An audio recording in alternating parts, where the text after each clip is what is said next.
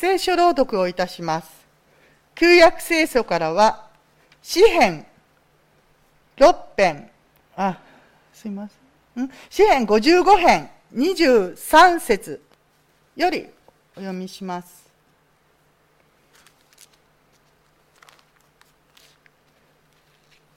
あなたの重荷を主に委ねよ。主はあなたを支えてくださる。主に従う者を支え、とこしえに動揺しないように計らってくださる。新約聖書からの言葉。マタイによる福音書6章25節から34節まで。だから言っておく。自分の命のことで何を食べようか。何を飲もうかと、また自分の体のことで何を着ようかと思い悩むな。命は食べ物よりも大切であり、体は衣服よりも大切ではないか。空の鳥をよく見なさい。種もまかず、借り入れもせず、蔵に納めもしない。だが、あなた方の天の父は鳥を養ってくださる。あなた方は鳥よりも価値あるものではないか。あなた方のうち誰が思い悩んだからといって、寿命をわずかでも伸ばすことができようか。なぜ衣服のことで思い悩むのか。野の花がどのように育つのか注意してみなさい。働きもせず、継ぎみもしない。しかし言っておく。映画を極めたソロモンでさえ、この花の一つほどにも着飾ってはいなかった。今日は生えていて、明日は炉に何込まれる野の草でさえ、神はこのように装ってくださる。ましてあなた方にはなおさらでことではないか。信仰の薄い者たちよ。だから何を食べようか、何を飲もうか、何を着ようかと言って思い悩むな。それは皆、違法人が切に求めているものだ。あなた方の天の父は、これらのものが皆あなた方に必要なことをご存知である。何よりもまず、神の国と神の義を求めなさい。そうすれば、これらのものは皆加えて与えられる。だから、明日のことまで思い悩むな。明日のことは、明日自らが思い悩む。その日の苦労はその日だけで十分である。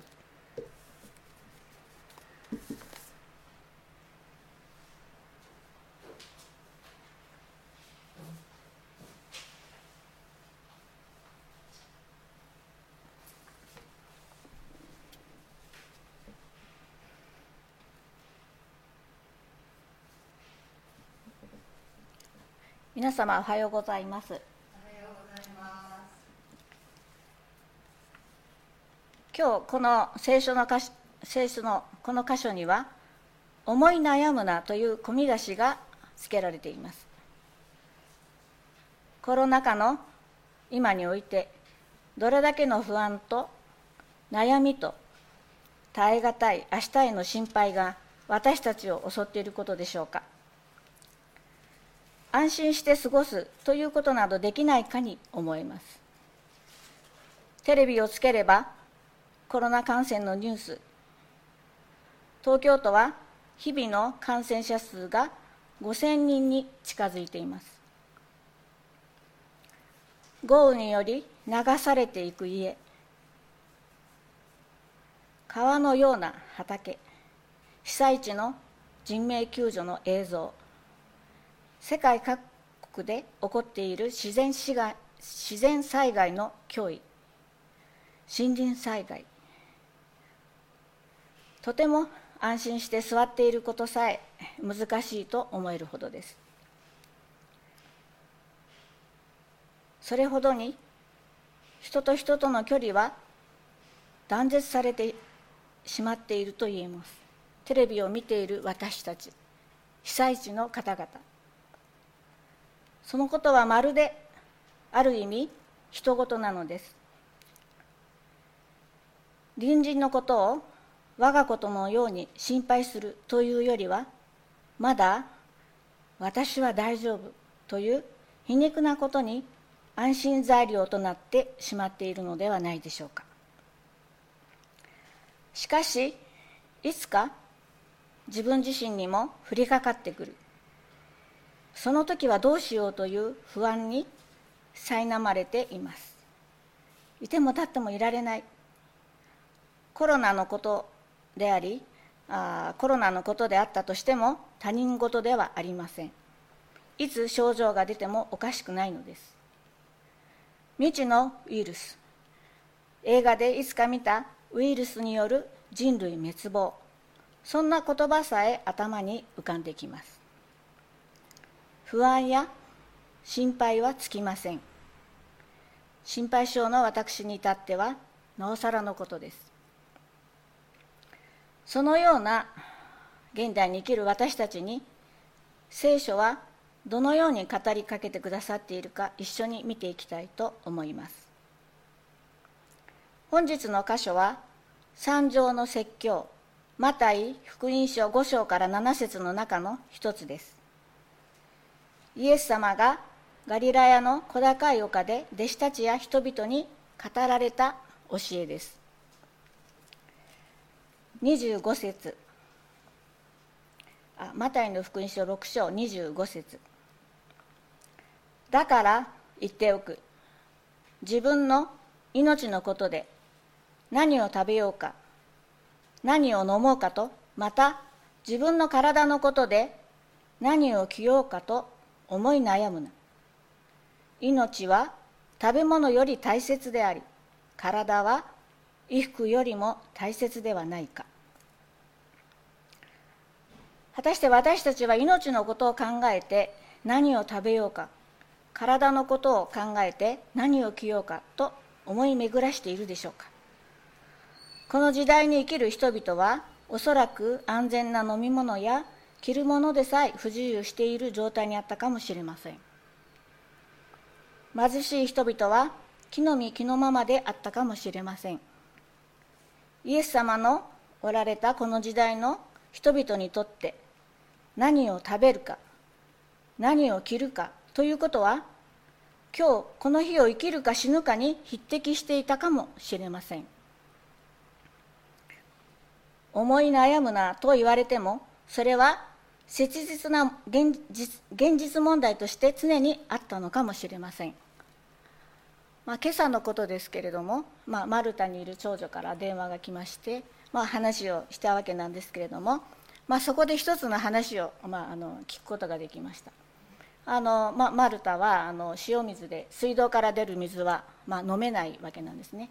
それで娘はあのストアで安い水を買い求めていましたらお腹を悪くしてどうも具合が悪いので、まあ、あのちょっと高い水を買うことにしたという話を私は聞いていましたが会社の帰りにこうボックスがあってそこにはきれいなお水があってそこはま安価な安い値段でストアの何分の1かの値段でお金を入れてペットボトルに水をあのきれいな水を入れることができる場所を彼女が知りましてある日、まあ、ストアから6本も何本も持って帰るのはなかなか大変なのであの3本ぐらいのペットボトルのを持ってその給水給水所に並んでいたそうなんですがまあ、その長女の前にいたイタリア人が、まあ、何本もの水を、まあ、お金を入れて汲んでいたわけなんですね。そうするとその後ろに長女は並んでいたんですが、まあ、見るからに、まあ、彼は難民じゃないかなと思うような方がさっと割り込んできたそうなんですね。で、まあ、あの長女はどうどうぞって言ったんですがそのイタリア人まあ多分お金は あるのに何本もその安いあの給水所で水を汲んでいたイタリア人はなんでそんなちょっとのことが待てないんだなんで割り込んでくるんだってすごい怒りをあらわにしたそうで娘はとっても困ってしまって私は構わないんですどうぞと言ったそうなんですけれどもまあその長女の前にたった1本の小さなペットボトルの水を、まあ、30円ぐらいと言ったかな入れて、まあ、その給水所を、まあ、その方は去っていったんですけれども、まあ、とても暑いところなので、まあ、水は命に変えられない本当にそういうことが現実にあります。であのその人が飲みたかったのかもしくは仲間のためにもしくは病気で家で待っている者ののために水を汲みに行ったかもしれませんね。あのでペットボトルも買うことができないので、まあ、空になっているペットボトルを集めている人々を、まあ、あの彼女はあの目にしたことがあると、まあ、本当にあのそのことでイタリア人がすごく怒って、まあ、自分もすごく切ない思いをしたしそういう現実を目の当たりにしたという話を私も聞きまして、まあ、本当にそういうことがあの水は命に変えられないという現実があることを私も今朝知ることができました。まああのまあ、今のそれに比べてですね今の日本はどうでしょうか、まあ、もちろん水道から出る水は安全であの飲むことができます有り余った飲み物や食べ物を廃棄している実情があるのではないでしょうか。このことがどんなに罪深いことか理解できないくらいにたくさんのものが捨てられています。もう麻痺してしまっているくらいにそのことがまた将来どんなことを意味しているのか私たちは知る由もありません。しかしいずれ知る時が来るのではないでしょうか。将来の日本はどうなっているのか。私たちの生活は保障されているのか？子どもたちが大人になった時世界はどのようになっているのか？心配はつきません。すでに日本の借金は負債というのでしょうか？1200兆円にもなっています。私たちの年金はこの先どうなるのかというお金の心配もつきません。本日はそのような私たちのにこの箇所は与えられています。私たちの命と体はどこから来ているのでしょうか？神の姿に形取られていることはすでに私たちは知っています。その命すなわちそれは魂のことではないでしょうか？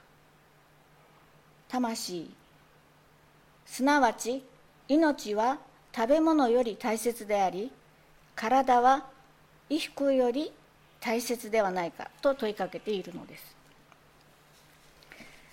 26節。空の鳥をよく見なさい。種もまかず借り入れもせず蔵に収めることもない。しない。だがあなた方の天の父は鳥を養ってくださる。あなた方は鳥よりも価値のあるものではないか。27節。あなた方のうち誰が思い悩んだからといって寿命をわずかでも伸ばすことができようか。神は何も持っていないかのような空の鳥にさえも働いてその命をお与えになっておられます。この箇所で「あなた方の天の父は」という表現があります。これはもちろん神様のことを指して言っているのです。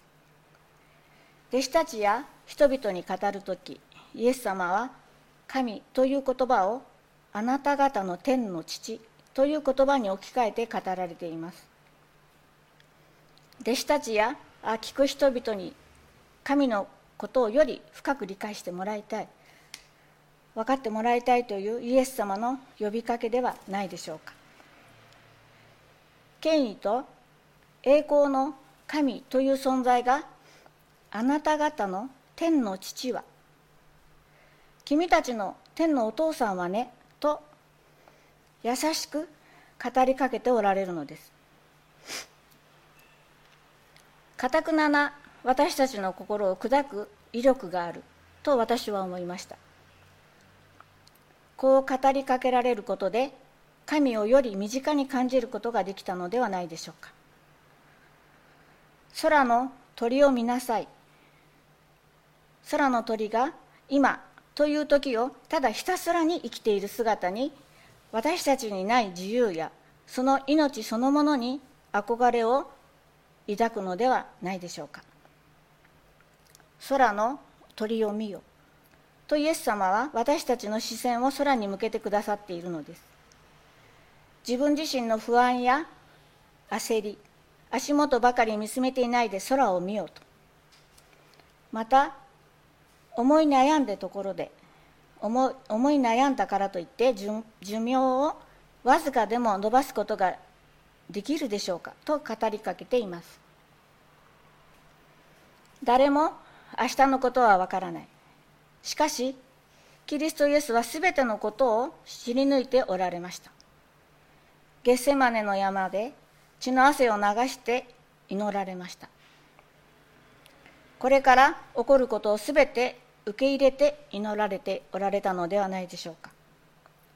私たちは果たしてこれから起きることをすべて知り得て生きていくことができるものでしょうか。わからない。知らないからこそ生きていける。そのことはむしろ神様の恵みと受け取ることができるかもしれません。明日のことさえわからない。しかしその明日が心配なのです。今をないがしろにしてしまうほど明日を憂えているのです。今よりその先の未来を知り得ないからこそ心配してしまうのです。ましてや自分の命を少しでも伸ばすことができるのでしょうか。その自分の命の長さを知らないのですから伸ばしようがありません。28節。なぜ衣服のことで思い悩むのか。野の花がどのように育つのか。注意してみなさい。働きもせず紡ぎもしない。29節。しかし言っておく。映画を極めたソロモンでさえこの花の一つほどにも着飾ってはいなかった。ここでまた最初の衣服で思い悩むなと繰り返されています。野の花は働きもせず紡ぐこともしない。映画を極めた皆様知っているところのソロモンでさえこの自然の神の育みの中の野の花にも劣ると言っています。ソロモンといえばイスラエルの王ダビデの子、えー、紀元前10世紀頃に存在したいてしていた王です。知恵に優れ王国の繁栄を築きエルサレムの神殿を建設した王です。エジプトのファラオの娘をめとり国の安全保障を確立し古代イスラエルの最盛期を築いたと言われています。旧約聖書の列王記にそのことは記されています。皆様も時間のある時にまた見ていただけるといいと思います。その繁栄と滅びが記されています。そんな映画を極めたソロモンよりも野の花は美しく咲き誇っているのではないかとのたえ例え話をされました。知恵も持たないし黄金も身につけてはいない野の花にもその汚れのない真似することのできない類まれな人々の心を引きつける美しさその命を吹き込んでくださっているのです。30節。今日生えていて明日は炉に投げ込まれる野の草でさえ神はこの世に装ってくださる。ましてあなた方はなおさらのことではないか。信仰の薄い者たちよ。31節。だから何を食べようか。何を飲もうか。何を着ようかと言って思い悩むな。32節。それは皆違法人が切に求めているものだ。あなた方の天の父はこれらのものが皆あなた方に必要なことをご存知である。ここで言う違法人とは外国人異国人を指す言葉であります。ユダヤの国では自分たちは神に選ばれた優れた民族であるという誇りからユダヤ人が非ユダヤ教徒をこう呼びました。この箇所では福音を持っていない民神を知らずにいる者という意味で使われていると思います。あなたたちは神を知っているではないか。信仰の薄い者たちよ。何も心配しなくていいんだよ。語りかけてくださっているのです。信仰の薄い者たちよと語りかけながらだから信仰を持ちなさい。安心して神にいえあなた方の天の父に願い求め委ねよと語りかけておられるように思えてなりません。信仰の薄いことを決して責めているのではありません。憐れみの心すべて見抜いてくださっているイエス様の眼差しを感じます。だから安心してあなたの必要なものを皆知っておられる神を信頼せよと言っておられるのではないでしょうか。だからだからこそイエス様は私には分かっている。思い悩むなと語りかけてくださっている。これこそが信仰への招待です。招待されているということです。心配事でいっぱいの私たちを励ましてくださっている。いつか美しい百合の花でもあのソロモンでさえみすぼらしく枯れてしまったら、まあ、その役目を終えた後は炉の火に焼かれてしまう。しかしそのことさえご存知の神は先のことを知り得ない私たちに決してあなた方を失望させない。私をより頼み信じる者になりなさい。決して悪いようにはしない。と語りかけてくださっているのではないでしょうか。33節。何よりもまず神の国と神の義を求めなさい。そうすればこれらのものは皆加えて与えられる。34節。だから明日のこと明日のことまで思い悩むな。明日のことは明日自らが思い悩む。その日の苦労はその日だけで十分である。さまざまな枝葉のことで思い悩む私たちの姿をご覧になって神様はどう思われたでしょうか。まさにこのような弱い自分の胸の内にばかり見つめている愚かな私たちをだから救うのだという神の決意にも似た愛を感じるのです。何よりもまず神の国と神の義を求めなさいとは神の支配神の支配下にあるこの世の中。神の国は天にあるのではない。私たちの生きているこの今にあると言っておられるように思います。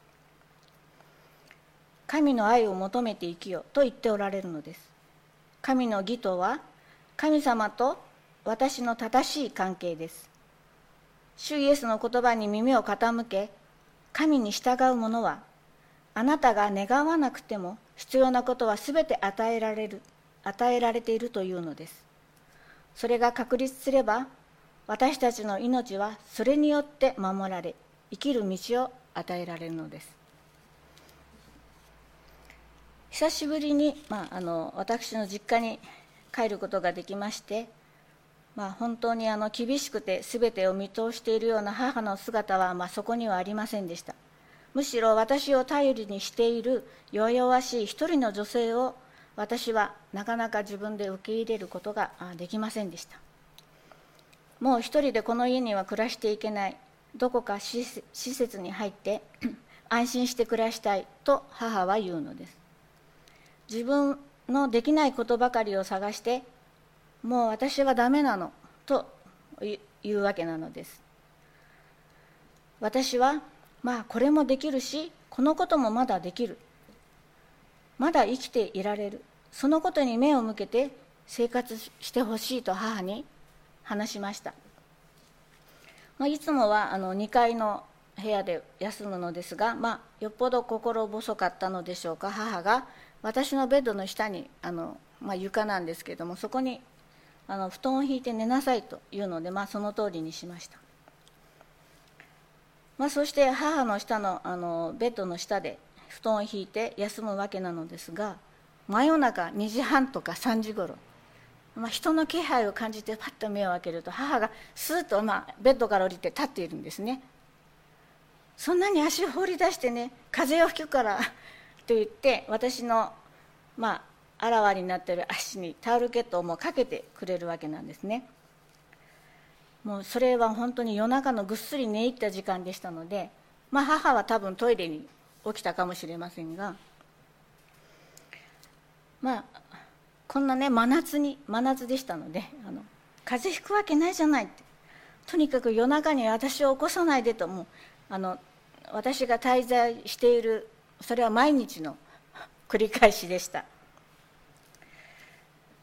えー、ま心配している私が心配している母が65歳にもなった私のことを心配しているのですその心配はかけねなしの母の愛だと、まあ、子供のことを心から心配する母の姿だと思えてちょっと泣けてきましたまあ、足の裏とかも拭いてくれるんですね。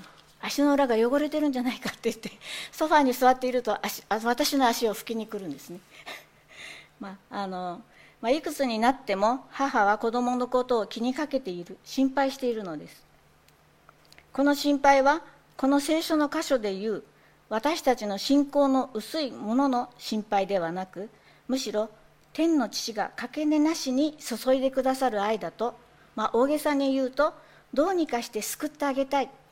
よくしてあげたいという真実の愛だと感じることができました。この神の決意が現れた愛が神の国と神の義を求めよと語られます。神様のかけねなしの私たちに対する道しるべである愛なんだと思います。野の花をよく観察せよとイエス様は言われます。神のされておられることをよく見なさい。そして生身の人間として生きる営みをそのすべてを携えて神の国に向けて整えよと呼びかけてくださっている。自分の至らなさ弱ささまざまな自分で作り出している心配に右往左往する人生。自分の足で立とうと頑張って私たちはいるのではないでしょうか。しかしそこに信仰はありません。神の不在があるのではないでしょうか。空の鳥を見よ野の花を見よと生かされているこの私私たち。無力な私たちに神は語りかけてくださっているのです。私に信頼し頼る者はその心配や自由であるがゆえの不自由さから解放されるということを示しておられます。自由であるがゆえにその先の一歩が自分の意思や自分の決意によって決められていくことへの恐ろしさに満ちている。手探りの人生です。自分の判断に委ねられている人生のように感じられます。そんな不自由さを抱えている私たちにイエス様は優しく力強く語りかけてくださっています。人間の滑稽と思えるような思い悩みしかしそれは真剣な思い悩みのだ思いそれしかしそれは真剣な思い悩みとなって私たちを襲っているのです。その悩みに対して真剣に反対に真剣に神を神様を当てにしてはどうでしょうか。つまり体と命と与えた方を与えてくださった方を当てにして生きる生き方です。子供のようにその素直ね、うん、その素直にその魂を神様に向けて生きる喜びを知り心に不安よりも平安。を心配よりも祈りをとかけ語りかけてくださっているのです。フィリピの信徒への手紙4章6節から9節にこうあります。どんなことでも思い煩うのをやめなさい。何事につけ感謝を込めて祈りと願いを捧げ求めているものを神に打ち明けなさい。そうすればあらゆる人知を超える神の平和があなた方の心と考えとをキリストイエスによって守るでしょう。小高い山の上でイエス様は語りかけます。信仰とは明日からの心配から解放されて安心してこの日と取り組みこの日を生きることが許されているという現実。この現実を知りなさい。しかしすでに私たちはこの現実を今日生きることが許されているという現実をすでに味わっているのではないでしょうか。神様から与えられている今日という一日。何事につけ感謝を込めて祈り願いを捧げなさい。求めているものを神に打ち明けなさい。とフィリピの手紙の中でパウロは語りかけます。思う煩うことなく神に打ち明けようと。こうして教会に集い今はコロナ禍でもありますからインターネットでつながれて礼拝に預かっています。そんな中で大大胆に神に打ち明けることも神は求められているのです。願い求めよと。そうすればあらゆる人知を超えてあなた方の心と考えをイエスイエスキリストが守ると言ってくださっているのです。これが恵みでなくて何でしょうか。私を信じる者はその信じることそのことが天の父を信じることを賜物として与えられている。天の父を信頼し委ねて生きよそれこそが真の命であり賜物として与えられている。その信頼は私たちが今生きることを許されている根拠そのものなのです。この根拠なくしては明日を知らない私たちは生く生きていくことさえ苦しく目的のない時空を漂うものになってしまうのです。